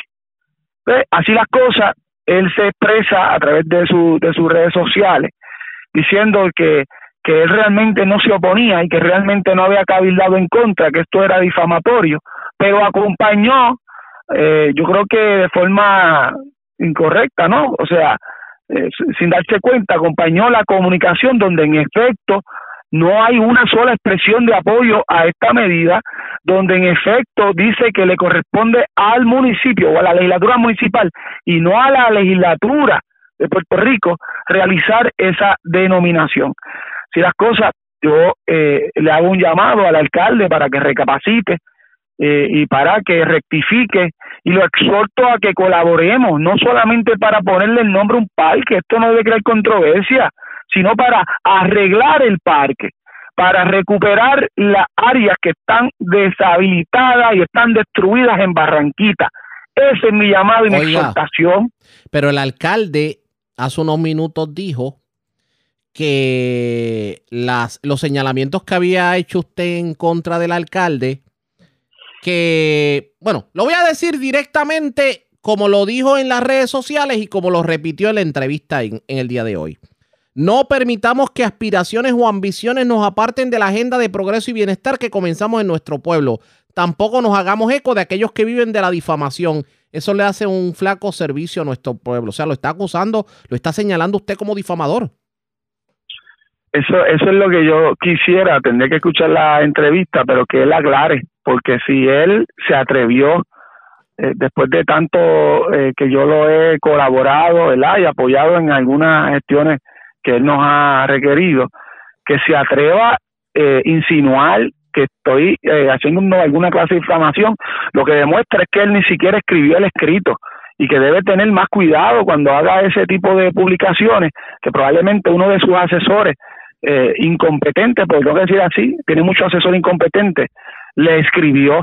Eh, él, yo, le, yo le pido que aclare si él eh, en alguna medida entiende que yo tengo alguna aspiración o algún, si soy yo al que se refiere cuando dice que tengo algún tipo de ambición o que he cometido algún tipo de difamación. Yo le exhorto a que recapacite. Dígame, dígame, algo, ¿usted no le interesa la alcaldía de Barranquita?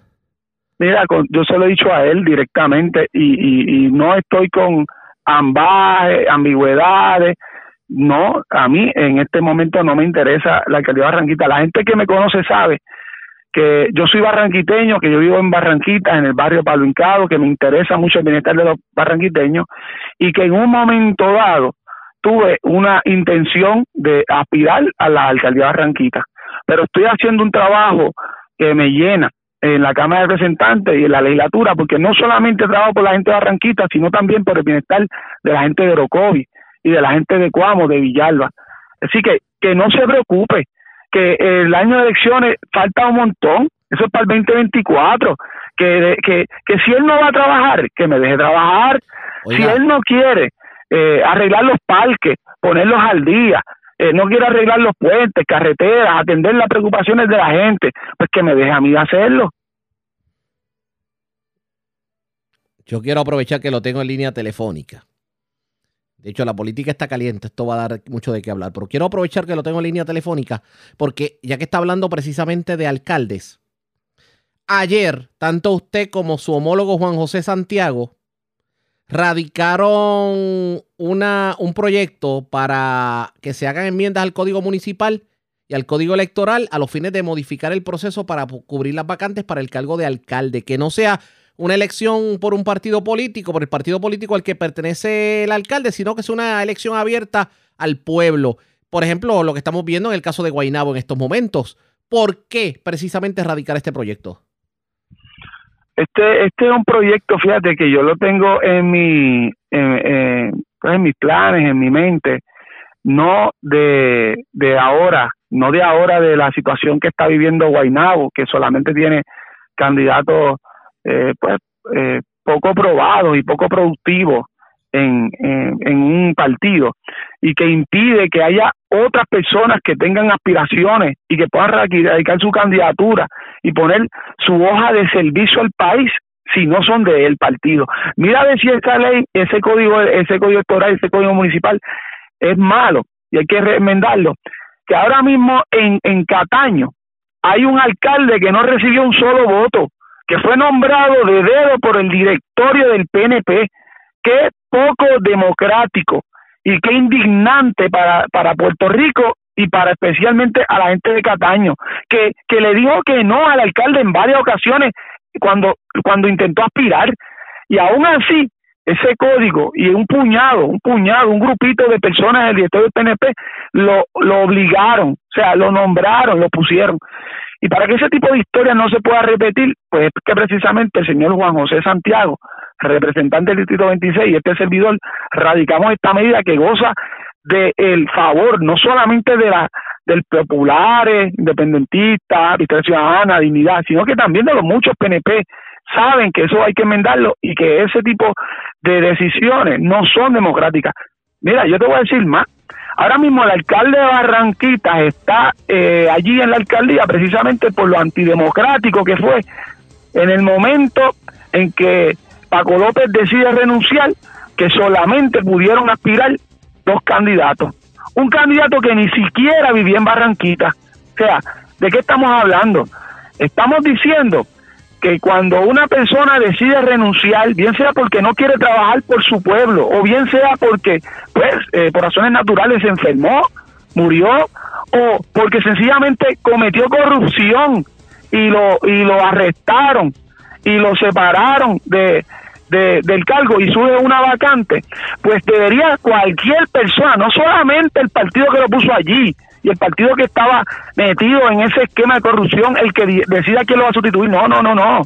que cualquier persona que quiera hacer las cosas diferentes y que quiera hacer las cosas bien tenga la oportunidad de, aspirar y que la elección no esté sujeta a aquellos que están en un solo partido político, sino a aquellos que viven y residen, que son electores hábiles de ese pueblo. Vamos a ver qué futuro tiene la medida. De hecho, esto apenas comienza y está la mar de interesante, pero nos traiciona el tiempo. Gracias por compartir con nosotros siempre las órdenes y, disponible para hablarle de frente al pueblo. Cómo no, gracias por Muchas felicidades a todos. Igual a usted y a los suyos. A la pausa cuando regresemos más noticias del ámbito policíaco. Es lo próximo. Regresamos en breve.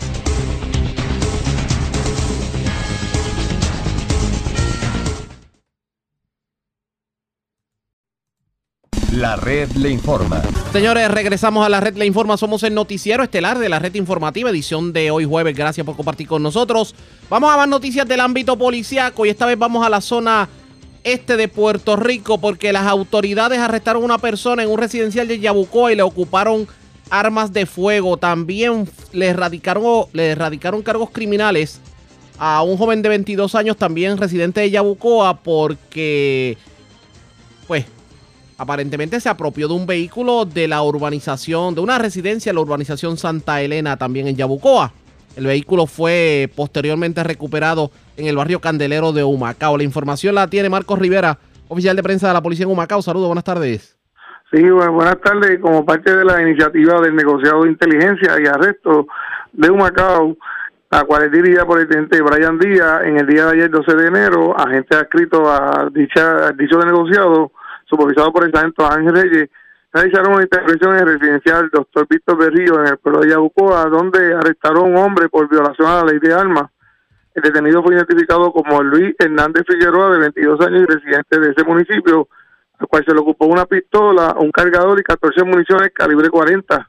Este caso fue, fue consultado con el fiscal Miguel García, quien presentó la prueba ante el, el juez Luis B. Rivera quien determinó causa para arresto y fijó una fianza de 5 mil dólares, la cual el imputado no pudo prestar, siendo ingresado en la calle regional de Bayamón hasta el día de la celebración de la vista preliminar.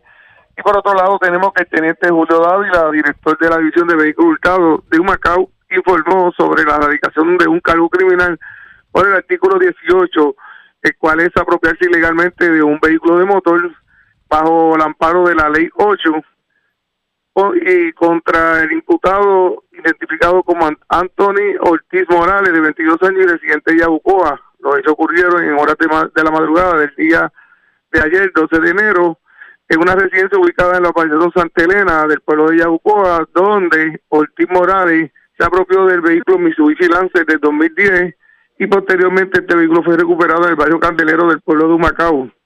El agente Edwin Sánchez, adscrito a la División de Vehículos de Macao, consultó el caso con la fiscal Melissa Díaz, la cual presentó la prueba ante el juez Luis B. Rivera, quien determinó causa probable para arresto y puso una fianza global de 20 mil dólares, la cual no fue prestada, siendo el, imputado ingresado en, el complejo correccional de Bayamón hasta el día de la vista, vista preliminar. Gracias por la información. Buenas tardes. Buenas tardes. Gracias, era Marcos Rivera, oficial de prensa de la policía en Humacao, de la zona este. Vamos al sur de Puerto Rico porque un hombre asaltó a una clienta del Capri de la avenida Hostos de Ponce y cargó con su cartera que tenía obviamente dinero en efectivo. También una persona resultó herida de bala esta semana en un incidente ocurrido en Ponce, pero en medio del incidente se ocupó un vehículo y dentro del vehículo se ocupó un arma de fuego. También delincuentes se llevaron pertenencias de vehículos estacionados en un centro de perlesía en Ponce y también en la zona sur de Puerto Rico.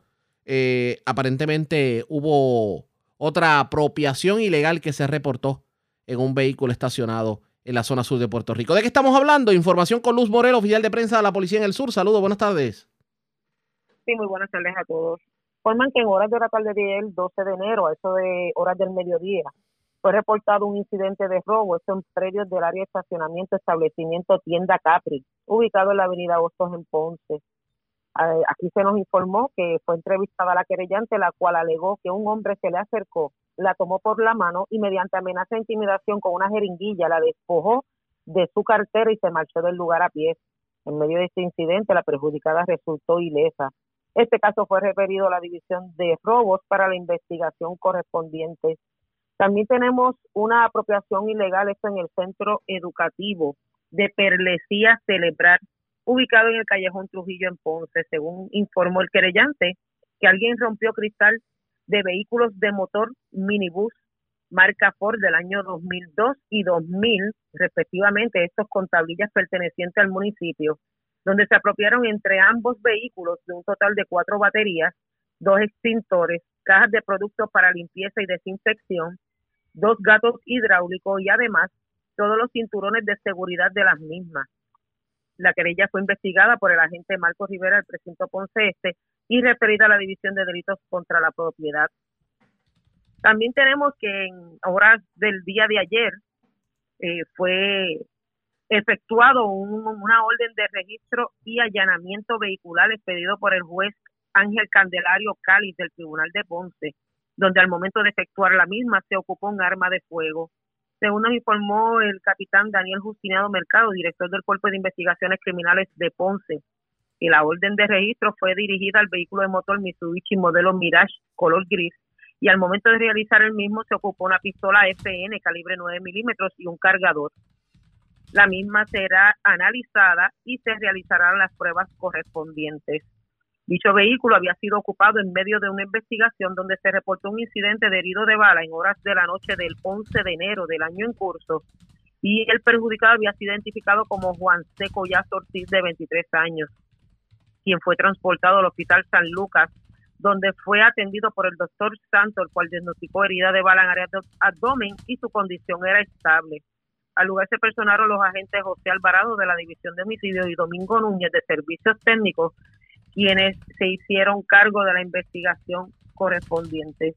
También tenemos al momento que se están eh, radicando, se radicaron cargo, debo decir, contra Pedro Ángel Cruz Vázquez, conocido como Pello, de 50 años, ya que este cometió el delito de apropiarse ilegalmente de una máquina de lavado a presión el cual se encontraba en el interior de un vehículo de motor ubica, que se encontraba estacionado frente al Fox Delicias en Ponce, en la calle Isabel.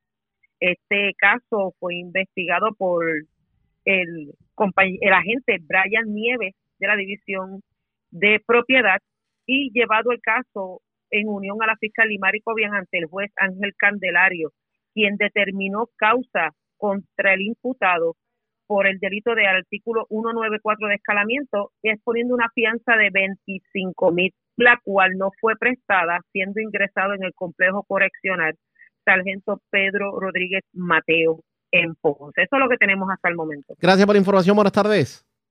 Buenas tardes a todos.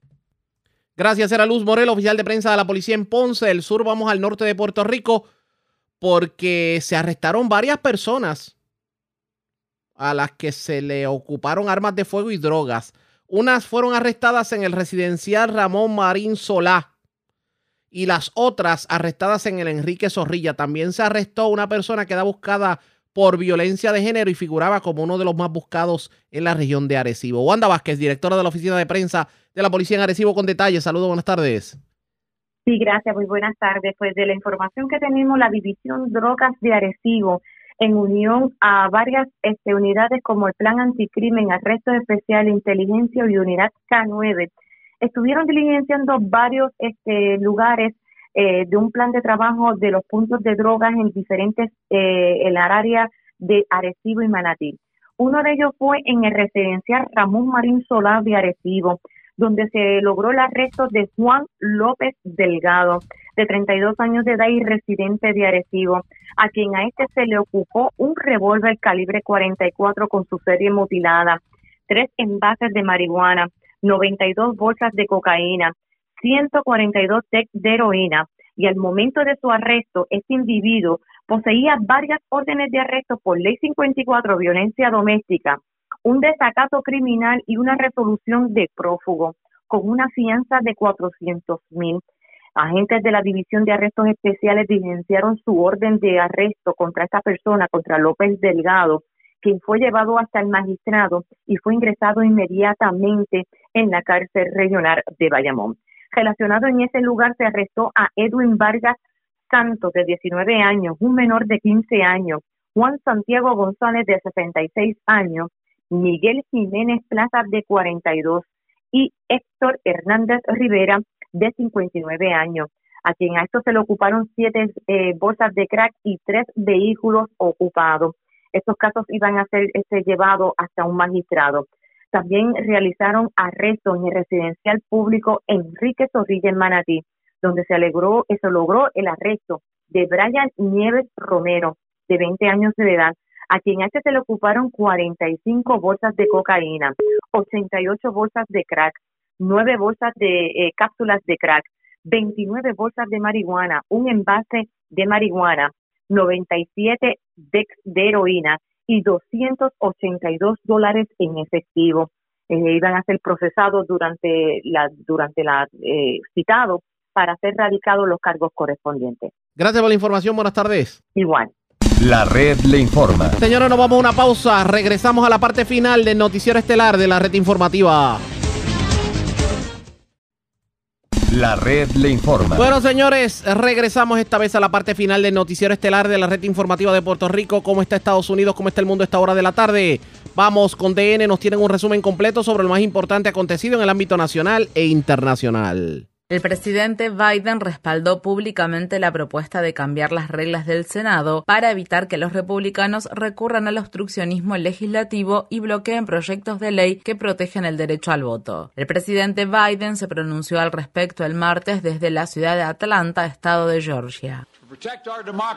A fin de proteger nuestra democracia, apoyo cambiar las regulaciones del Senado, de cualquier manera que sea necesaria, para evitar que la minoría de senadores impida que se tomen medidas para defender el derecho al voto. Cuando se trata de proteger el gobierno de la mayoría en Estados Unidos, la mayoría debe decidir en el Senado.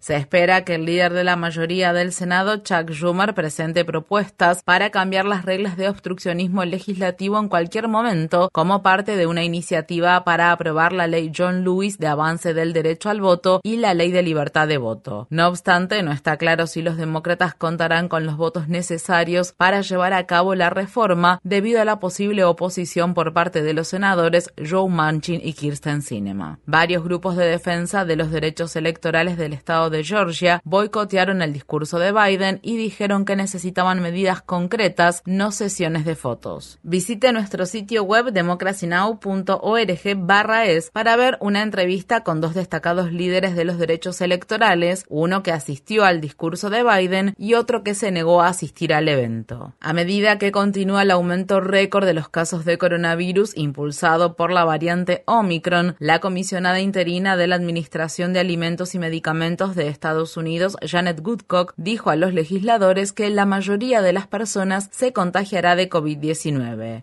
Woodcock afirmó que el enfoque debe estar puesto en garantizar que los hospitales y otros servicios esenciales puedan seguir funcionando. Estados Unidos ahora tiene un promedio de más de 760 mil casos diarios de coronavirus, con una cifra récord de hospitalizaciones. En la ciudad de Nueva York, estudiantes realizaron huelgas el martes para protestar contra los protocolos y las condiciones de aprendizaje adoptados por la pandemia. La protesta incluyó a cientos de estudiantes de la escuela secundaria más grande de Nueva York, Brooklyn Tech. Mientras tanto, en la ciudad de Oakland, estado de California, estudiantes solicitaron al distrito escolar que se pase a una modalidad de clases virtual y que se implementen mejores protocolos de seguridad, además de amenazar con boicotear las clases presenciales. En la ciudad de Chicago, activistas están pidiendo a investigadores federales que inspeccionen el uso que hizo la alcaldesa Lori Lightfoot de los fondos gubernamentales destinados a los programas de ayuda financiera por la pandemia, ya que la acusan de usar el dinero para pagar la deuda de la ciudad en lugar de ayudar a quienes necesitaban el dinero, incluidas las escuelas públicas. La Cruz Roja ha declarado una crisis de suministro de sangre en Estados Unidos debido a que el país experimenta su peor escasez de sangre en más de una década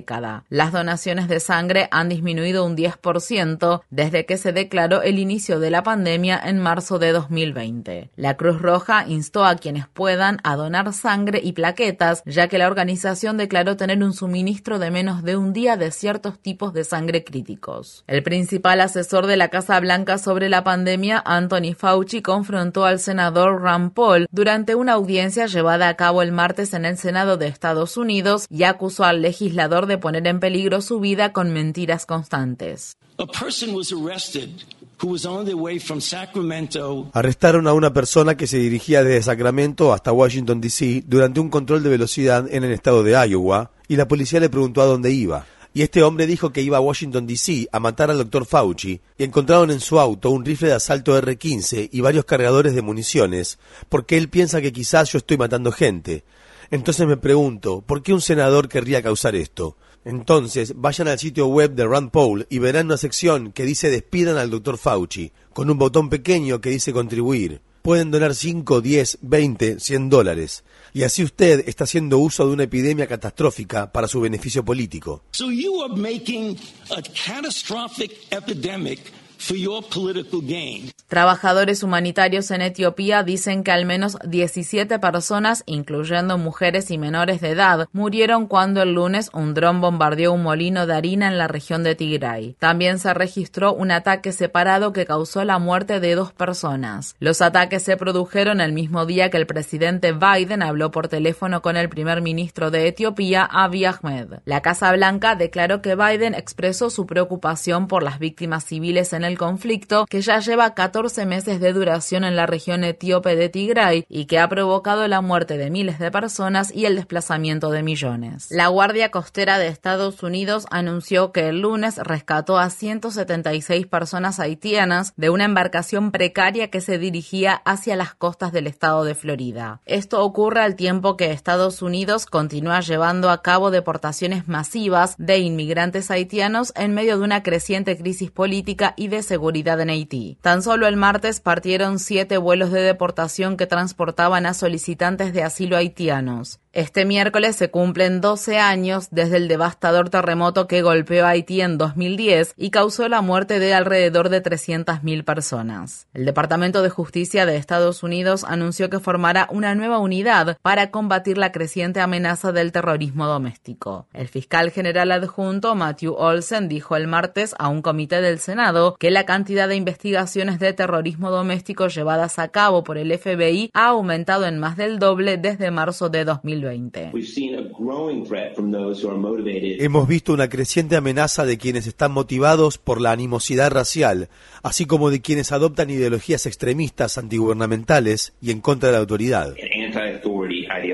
Aunque los demócratas iniciaron la audiencia mostrando un video sobre la insurrección del 6 de enero, los republicanos hicieron todo lo posible para centrar el cuestionamiento en torno a los movimientos de protesta de izquierda. Presionada por el senador Chuck Grassley, Jill Sanborn del FBI dijo que la agencia abrió más de 800 casos relacionados con la ola de protestas del movimiento Black Lives Matter en 2020. Manifestantes han salido a las calles de la ciudad de Fayetteville en el estado de Carolina del Norte, luego de que un agente de policía que estaba fuera de servicio disparara y matara a Jason Walker, un padre de familia afroestadounidense, el sábado mientras se encontraba frente a su propia casa. El oficial Jeffrey Hash, quien es blanco, argumentó que le disparó a Walker de 37 años después de que el hombre afroestadounidense saltara encima de su automóvil. El abogado Ben Crump, quien representa a la familia de Walker, dice que esta muerte parece ser otro caso en el que alguien dispara primero y pregunta después. El Consejo Municipal ha pedido al Departamento de Justicia de Estados Unidos que se involucre en la investigación. Reclusos están llevando a cabo una huelga de hambre en la cárcel de Rikers Island en la ciudad de Nueva York. Alrededor de 200 personas comenzaron la huelga de hambre para protestar por las condiciones deplorables en el interior de la cárcel, entre las cuales se encuentran la rápida propagación de COVID-19, una calefacción insuficiente y un nivel creciente de violencia en la prisión municipal. Muchos de los reclusos en huelga de hambre dicen que no se les ha permitido pasar tiempo al aire libre en semanas. La Marina de Guerra de Estados Unidos finalmente acatará una orden de funcionarios estatales en Hawái para drenar instalaciones de almacenamiento subterráneo de grandes cantidades de combustible ubicadas cerca de la base de Pearl Harbor luego de que se produjera un gran derrame. Las autoridades sanitarias del estado descubrieron hace poco que las concentraciones de petróleo en el agua superaban en 350 veces los límites de seguridad de un sistema del que dependen más de 90.000 familias que viven en en las proximidades de Pearl Harbor. Los líderes de la Marina fueron interrogados sobre la contaminación del agua durante una audiencia celebrada el martes en el Congreso de Estados Unidos. Familias de militares han exigido que se tomen medidas después de enfermarse por beber el agua contaminada, lo que provocó que varias personas tuvieran que ser hospitalizadas. Clyde Bellacourt, cofundador del movimiento indígena estadounidense, murió a la edad de 85 años. En 1972, el grupo organizó una gran marcha a Washington, D.C., conocida como el Sendero de los Tratados Rotos. Bellacourt fue una figura destacada en la ocupación de 1973 de la localidad de Wounded Knee, ubicada en la reserva Pine Ridge, estado de Dakota del Sur. La red le informa. Bueno, señores, enganchamos los guantes. Regresamos mañana viernes a la hora acostumbrada cuando nuevamente a través de Cumbre, de Éxitos 1530, de X61, de Radio Grito y de Red 93, que son las emisoras que forman parte de la red informativa, le vamos a llevar a ustedes el resumen de noticias de mayor credibilidad en el país. Hasta entonces, que la pasen bien.